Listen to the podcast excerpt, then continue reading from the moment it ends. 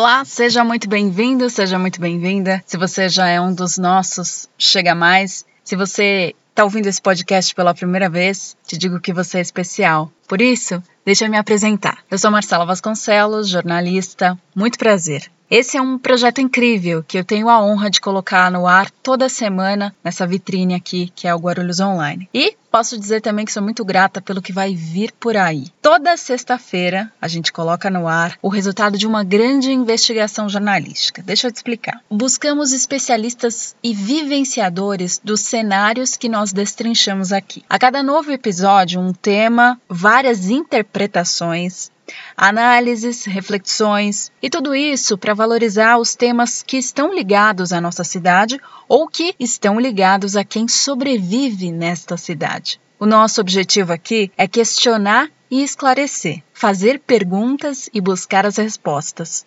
Antes da gente começar, eu quero te convidar para ouvir os outros sete episódios que nós já temos no ar. E depois você me conta o que achou. Combinado? Hoje a gente vai falar de testagem para a Covid-19 e como ela é a principal aliada para um controle mais eficaz da pandemia que a gente está vivendo. Desde a semana passada, aqui em Guarulhos, a cidade propôs a testagem para contactantes, que nada mais é uh, o acesso a um teste rápido para pessoas que tiveram contato com parentes ou amigos diagnosticados com o novo coronavírus. A iniciativa é colher dados epidemiológicos para averiguar qual o percentual dessa população que já teve contato com o vírus, mas que pode não ter manifestado sintomas. Isso porque a testagem permite orientar o paciente infectado que não manifesta sintomas ou possui sintomas leves e, porventura, pode estar transmitindo a doença para outras pessoas, inclusive do grupo de risco, justamente porque não se sabe que está com vírus. Os mutirões e a testagem feita por meio de agendamento nas unidades básicas de saúde, as UBSs, só se tornaram uma possibilidade depois de quase cinco meses de enfrentamento da pandemia. Já são 17.854 pessoas confirmadas e 1.139 pessoas que infelizmente perderam a vida.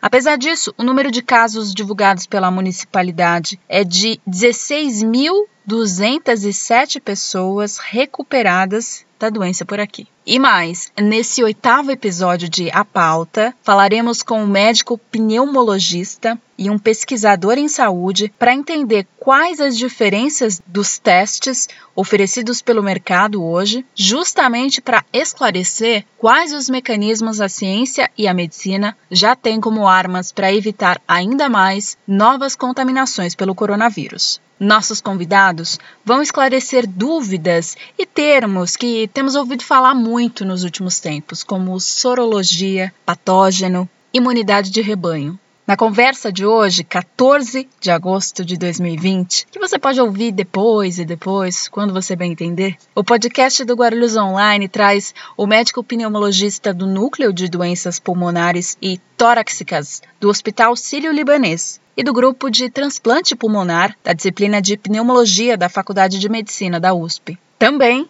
da Universidade de São Paulo, o nosso parceiro Wesley Luzete Fotoran, graduado em Ciências Fundamentais da Saúde, PhD pelo Instituto de Ciências Biológicas da Universidade de São Paulo e que já atuou no Instituto de Tecnologia de Massachusetts. E é pesquisador em nanotecnologias desde 2009. Informação com credibilidade e análise dos assuntos que movimentaram a semana, o dia, o noticiário, você ouve aqui. Porque a gente está aqui para esclarecer. Então, seja muito bem-vindo e fique com a gente.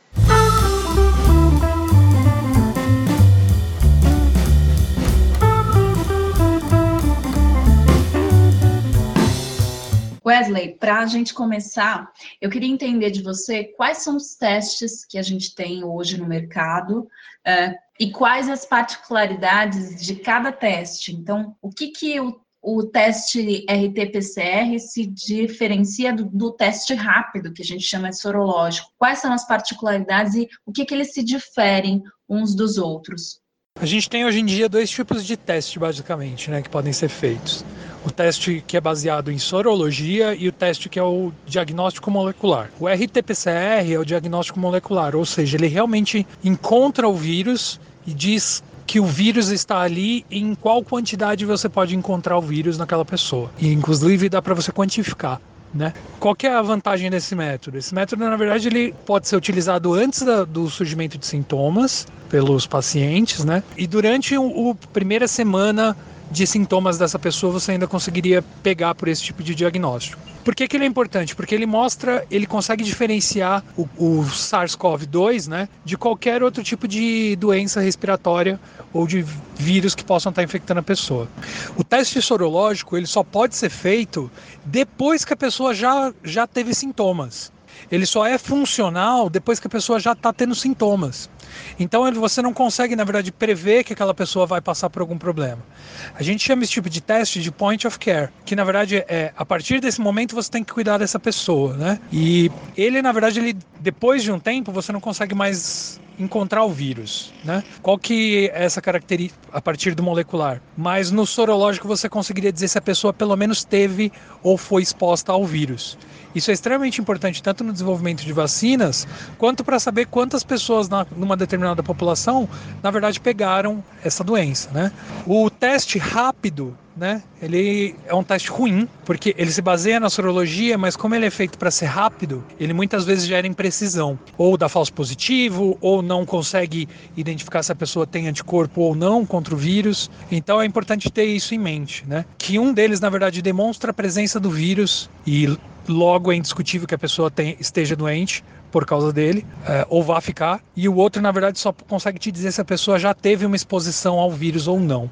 A princípio, como eu te demonstrei, o cenário é de que a gente está começando a fazer uma testagem aqui na cidade, é, uma testagem rápida de testes que foram fornecidos pelo governo federal para o município. Por meio de testagem rápida, a gente sabe que não existe um resultado tão conclusivo quanto por meio de uma testagem do tipo RT-PCR, correto? Tanto que esses números não entram no balanço oficial, eles vão para a listagem lá é, de casos, mas a, a, própria Anvisa determina que a, a, o número de casos só pode ser de fato contabilizado quando a pessoa passa por um exame RT-PCR. Isso significa que a gente pode considerar que testes rápidos não deveriam ser usados ou eles deveriam ser usados sim? Qual que é a sua, a sua análise em relação a esse assunto? Olha, quanto aos testes rápidos, se eles devem ou não ser utilizados, eu acho que qualquer teste ele precisa, ele pode ser utilizado quando você sabe o que você está buscando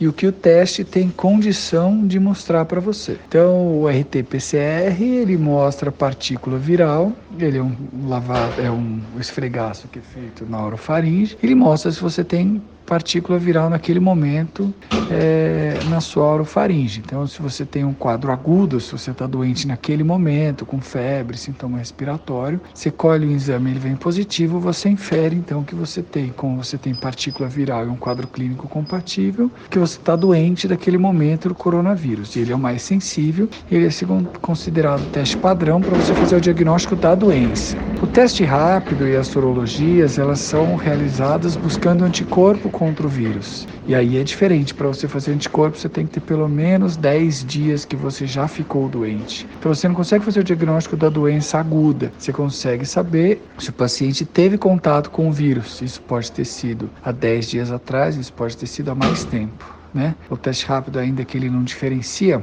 aí eu, eu precisaria ver exatamente qual é esse teste que está sendo utilizado aí, mas alguns não diferenciam o IgG de o IgM, que são dois tipos de anticorpo, um de memória e o outro mais agudo. É, então, assim, é, eles são muito utilizados para investigações epidemiológicas, né? Então, se você quer saber se aquela população foi exposta ao coronavírus, você pode submetê-la a testes rápidos. Se você quer saber se você já teve coronavírus, você vai e faz um teste rápido. Agora, ele não consegue mostrar para você se você está doente naquele momento, né? Então, por isso que não, não dá para falar se um teste deve ou não ser utilizado.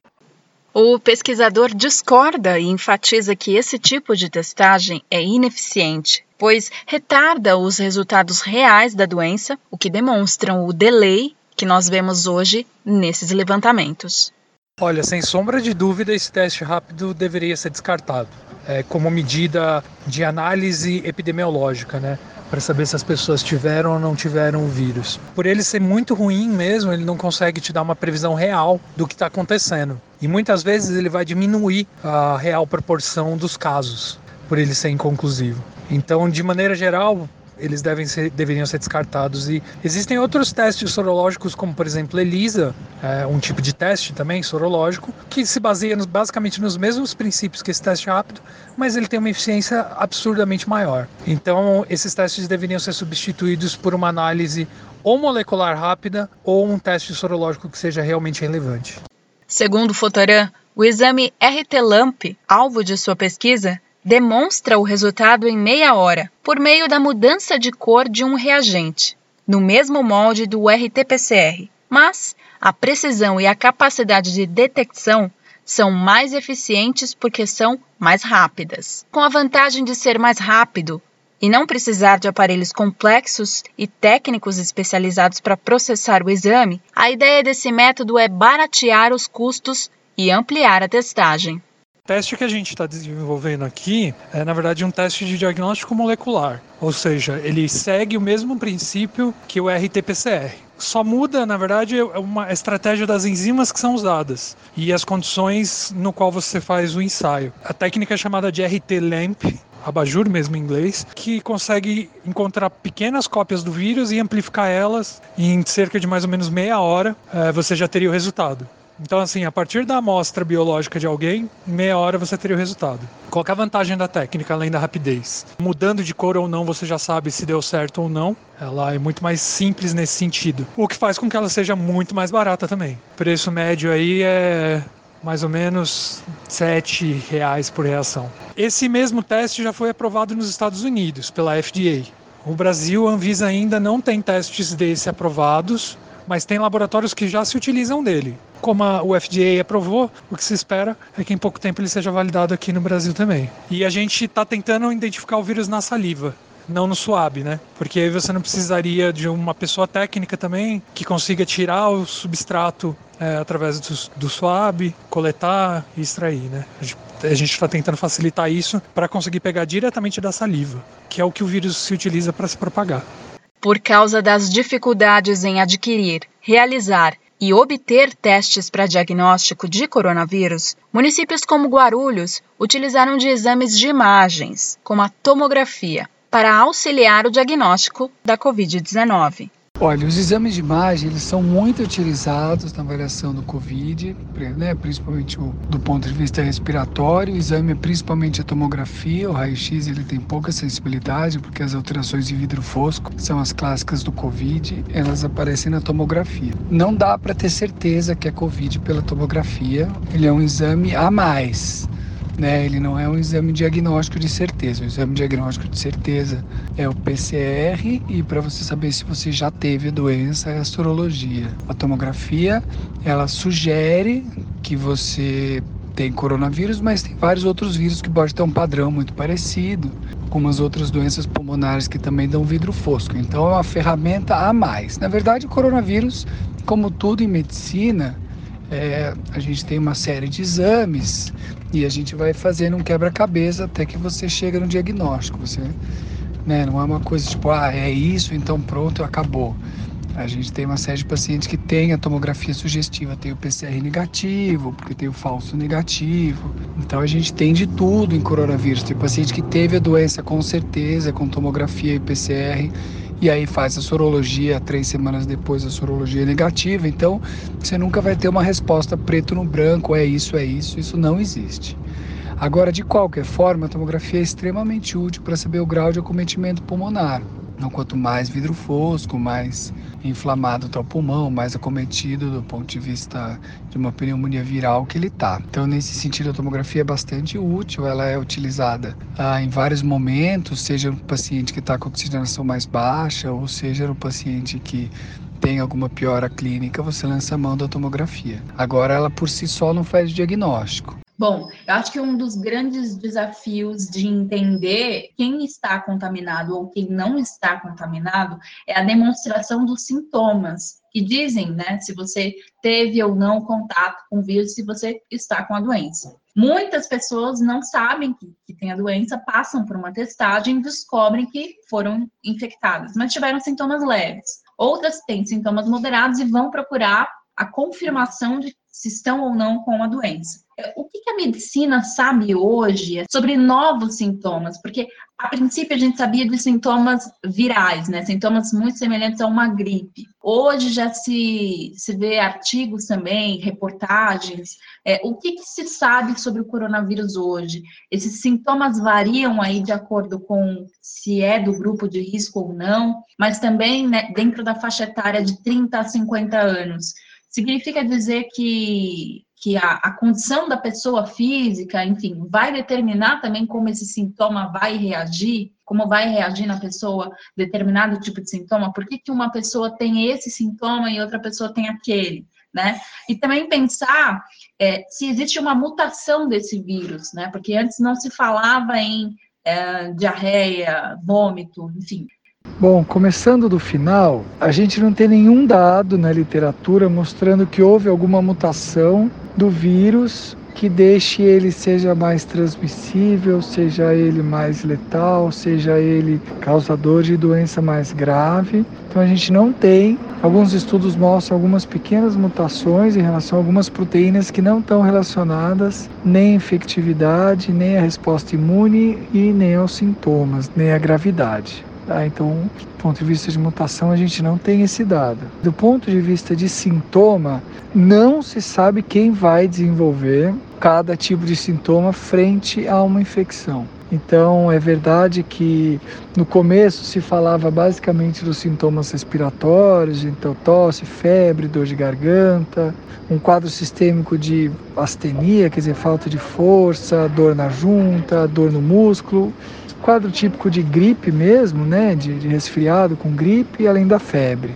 Agora, realmente tem vários outros, tem, tem um estudo recente até sobre todos os sintomas extrapulmonares ou sintomas sistêmicos possíveis do coronavírus, e aí entra o trato gastrointestinal bastante comum, e a gente que está cuidando de paciente com coronavírus todo dia vê muito isso, né? Paciente com diarreia, dor de estômago, às vezes vômito, mas tem bastante náusea, é, inapetência, né, falta de apetite, então tem muitos sintomas realmente tratam gastrointestinal. Tem relatos de paciente, bastante pacientes com sintomas neurológicos, principalmente cefaleia, associado à febre também, e virtualmente qualquer outro órgão. Tem as crianças que podem ter uma síndrome também hiperinflamatória, algumas crianças têm uma, algumas simulando até vasculites, mas bem mais raro, mas os adultos podem fazer é, alguns quadros neurológicos também de fraqueza, fraqueza muscular, uma,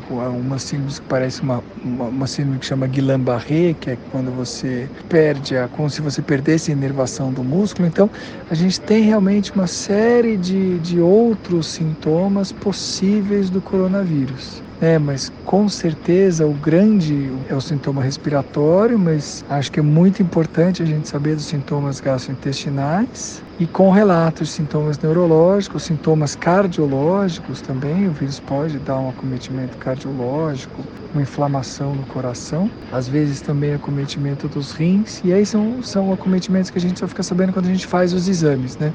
X a gente tem um sintoma de um acometimento do rim, né? Isso não dói, não dá, não altera a urina, você só sabe quando você colhe o exame. Mas realmente, quanto mais casos a gente tem, mais descrições de sintomas não só relacionados ao pulmão que a gente tem. E finalmente, você fez uma pergunta sobre, sobre a idade. É, o que a gente sabe, a gente vê, é que com certeza os pacientes mais idosos têm uma mortalidade mais alta, mas em relação a sintoma, não dá para saber, não é que o jovem vai ter um tipo de sintoma, o idoso vai ter outro, mas a gravidade parece maior, até porque os, os idosos ou os pacientes de uma faixa etária mais, mais avançada geralmente têm comorbidades, então tem alguma, já alguma doença cardiológica, alguma doença no rim, hipertensão, diabetes, coisas que muitas vezes pacientes mais jovens não têm, né? Então acaba como o vírus pode acometer vários outros órgãos do ponto de vista inflamatório, então tem uma reserva menor e pode desenvolver um quadro mais grave também.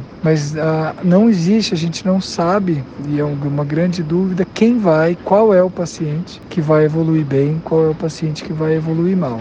Né? Por isso que a gente também tem que atentar aos sinais de gravidade, oxigenação, é, falta de ar ou alguma outra uma febre mantida, né? uma febre persistente, para a gente procurar o serviço médico. Né? Eu fiz esse questionamento para um médico, mas vou fazer para você também, que é um pesquisador. O que, que a ciência sabe hoje em relação aos novos sintomas? Porque uma grande dificuldade um, da gente saber quem, te, quem teve ou não contato com o vírus é a manifestação desses sintomas. A gente pode dizer que o coronavírus está simultando ou que o conhecimento científico acompanha esse enfrentamento da pandemia. Então é difícil precisar algo nesse momento. Todos os sintomas que são colocados hoje como sendo característicos do vírus, é, da infecção causada pelo vírus, já eram conhecidos da ciência. Então, assim, não existe grande novidade. Por exemplo, o SARS, o SARS mesmo, não o SARS-CoV-2, né, que a gente está tendo uma pandemia agora pelo SARS-CoV-2, ele se dispersa através de gotículas nas fezes, quando a pessoa dá descarga no banheiro. Então, ele não é um vírus de dispersão por vias aéreas. O SARS-CoV-2 mudou um pouco isso, mas os sintomas relacionados a todas as febres ou doenças geradas por SARS já eram conhecidas. Diarreia, por exemplo, é um dos ótimos exemplos do que poderia acontecer. Não é surpresa. Algumas coisas assim são características de algumas infecções. Por exemplo, nessa infecção, a perda de olfato parece ser uma coisa extremamente comum em pessoas afetadas. Isso é um diferencial do que se conhece, né? Então, gente, a gente ventilava muito no, as pessoas ventilavam muito no começo que deve, os sintomas são muito similares à gripe, é verdade. E qualquer tipo de febre pode levar a todos os sintomas que a gente conhece, seja diarreia, é, dor de cabeça leve ou sintomas, na verdade, de um assintomático, né? Que acaba não apresentando grandes sintomas. Às vezes teve uma dor de cabeça um dia, um pouco de falta de ar e acabou os sintomas para aquela pessoa. Os critérios médicos eles mudam muito de acordo com o que, se, com o que a medicina conhece como prática é, e não como conhecimento teórico, porque para a ciência, na verdade, nada disso é novo. Sempre foi conhecido que poderiam causar todos esses sintomas numa ampla variedade e num amplo espectro de intensidade e efeitos.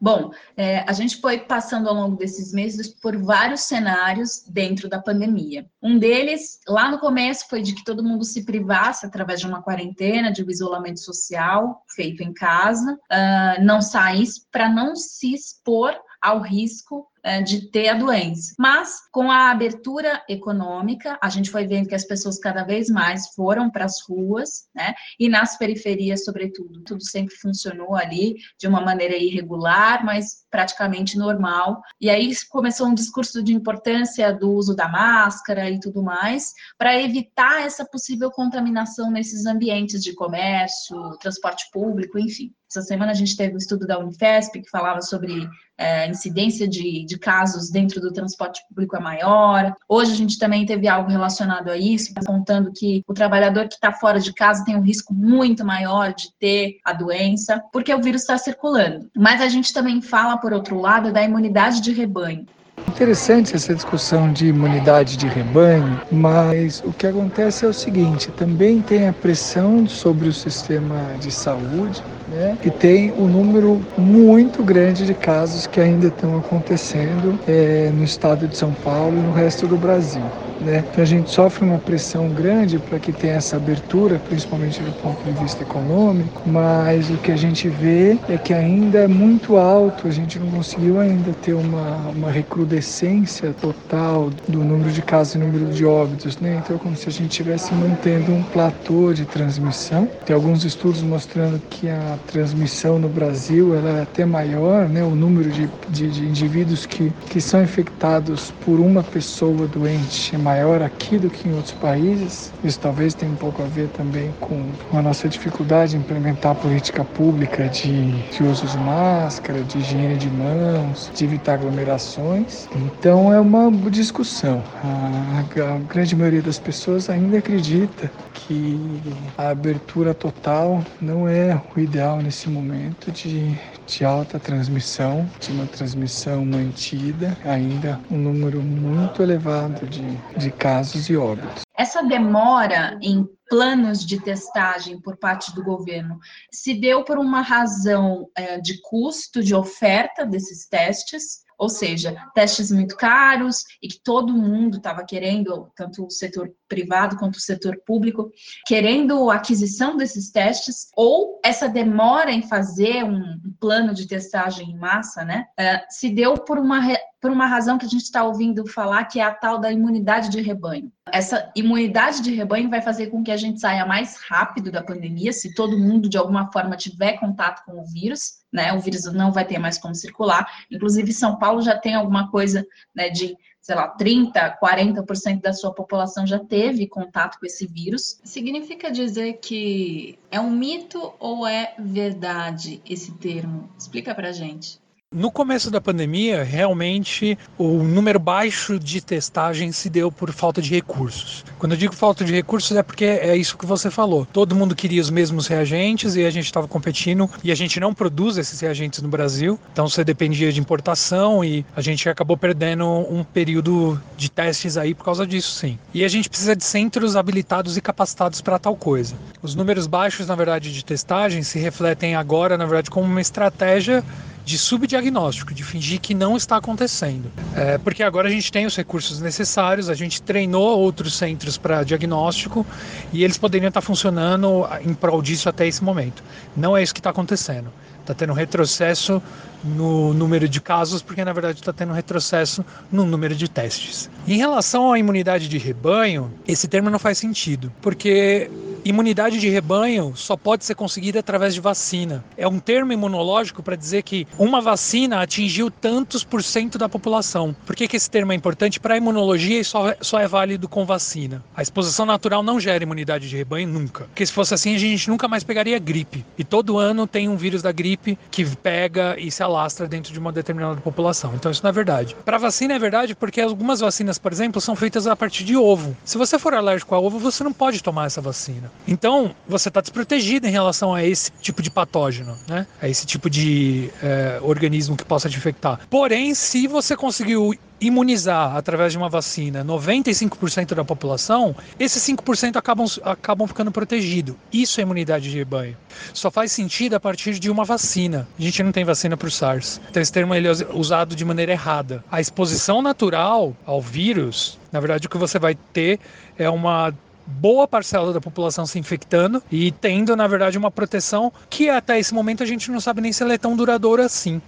Lá no começo da pandemia, a gente ouvia por parte dos governantes de que o isolamento social e também dos médicos, né? O isolamento social e a quarentena eram a maneira de evitar que as pessoas se expusessem ao vírus e colapsassem o sistema de saúde. Hoje a gente vive um outro cenário, com quatro, quase cinco meses de, de enfrentamento aí. A, a, reabertura econômica aconteceu, mesmo que a gente, a gente criou um sistema diferente daquele é, aplicado na China, na Europa, que foi esperar essa, esse pico para poder depois recomeçar, né? E aqui não, aqui foi diferente, a gente já sabe disso. Mas diante dessa reabertura econômica, cada vez mais as pessoas vão às ruas, cada vez mais as pessoas estão no transporte público e o que se tem é a informação de faça asepsia, use a máscara e evite o contato, a proximidade com as outras pessoas. Isso não significa que nós não teremos contato com esse vírus, porque ele, tá, ele continua circulando. Essa seria uma tese para dizer que isolamento social e quarentena são, são termos que, que caíram da moda, que não, não cumprem mais o seu papel ou não cumprem mais aquilo que se propunha naquele momento, né? Ou seja, as pessoas estão na rua de fato, né? O comércio está aberto, os bares estão abertos, enfim. Então, queria ouvir de você também uma análise em relação a isso. Essa pergunta é muito difícil de ser respondida, né? Por vários fatores. A princípio, a quarentena continua cumprindo o papel dela, que é, na verdade, fazer com que as pessoas evitem o contato e determinados tipos de interação que sabidamente levam a infecções. Por exemplo, a Coreia foi um dos primeiros lugares a conseguir erradicar a doença rapidamente, assim, questão de semanas, meses mês, talvez. E quando ela reabriu, na verdade, o comércio, voltaram a ter novas infecções. Eles tiveram que, na verdade, ter um controle muito preciso disso. A pandemia, quando ela chega no Brasil, ela instaura um medo em todo mundo. Né? E aí a gente ouve aqueles papos de que, na verdade, nossa, frente ao vírus somos todos iguais. Isso é mentira. No começo, haveria uma preocupação de uma grande parcela da população rica, porque geralmente são pessoas de, mais, de maior idade, né? Que poderiam não ter problema, não poderiam poderiam não ter acesso a hospitais ou coisas do gênero. O que hoje em dia se manifesta e se reflete numa parcela muito mais pobre da população. E qual que é o. Então, por que, que a gente está voltando? Por motivos econômicos. A grande diferença do começo da pandemia para agora é, na verdade, o prejuízo econômico. E aí você tem que colocar de novo o pessoal na rua, porque senão você não consegue produzir e ter dinheiro. O aspecto biológico e o aspecto médico da infecção e da doença não mudaram. A imunidade de rebanho não foi atingida porque não se tem uma vacina. Então, de modo geral, se camufla ou se diminui né, o efeito ou o impacto que essa pandemia pode estar tendo nesse momento por um caráter econômico, porque o caráter biológico ele continua sendo tão avassalador quanto era antes. A gripe, por exemplo, uh, as novas reinfecções, elas parcialmente vêm de mutações que o vírus tem. Coronavírus tem um sistema de reparo, ele não muda igual o vírus da gripe. Ele muda muito menos, ele é muito mais estável nesse sentido. Mesmo sendo vírus de RNA, né? Que ambos são. Mas ele tem um sistema de reparo para fazer com que ele não sofra tantas alterações, então ele é mais estável. Teoricamente, uma vacina contra ele seria muito mais viável que uma vacina para influenza, por exemplo, que é o que é gripe, né? Que é o organismo que causa gripe. Essas abordagens dão um certo alívio para a gente, mas enquanto essa vacina não chega, uma força-tarefa de profissionais técnicos e científicos buscam mecanismos para que a gente saia desse momento antes de somar mais um milhão de mortos pela Covid-19. Na semana passada, chegamos a essa marca trágica aqui no Brasil e por isso é importante que a gente continue se cuidando. A gente está esperando a sua participação pelo nosso e-mail, que é o redação@guarulhosonline.com.br e também lá no meu Instagram, que é o marcela.vasconcelos. Você pode deixar o seu recado lá para mim. Não esquece de seguir o arroba Guarulhos Online nas redes sociais e escreva para nós suas impressões, sugestões. No próximo episódio a gente vai reservar um tempo para responder quem mandou aquele alô. Com produção e apresentação de Marcela Vasconcelos, esse foi o podcast semanal do Guarulhos Online que falou sobre testagem para o coronavírus. Quais as expectativas e quais os resultados que a testagem em grande porte, ofertada aí para todo mundo, pode proporcionar nesse combate a novos casos de coronavírus e evitar também novas mortes. Você pode nos ouvir nas principais plataformas de podcast, na sua favorita, e onde você bem entender, porque a gente está também lá no YouTube e no guarulhosonline.com.br. Não se descuide, se cuide, vai na paz. Obrigado pelo prestígio da sua companhia. A gente está de volta na sexta que vem. Até lá!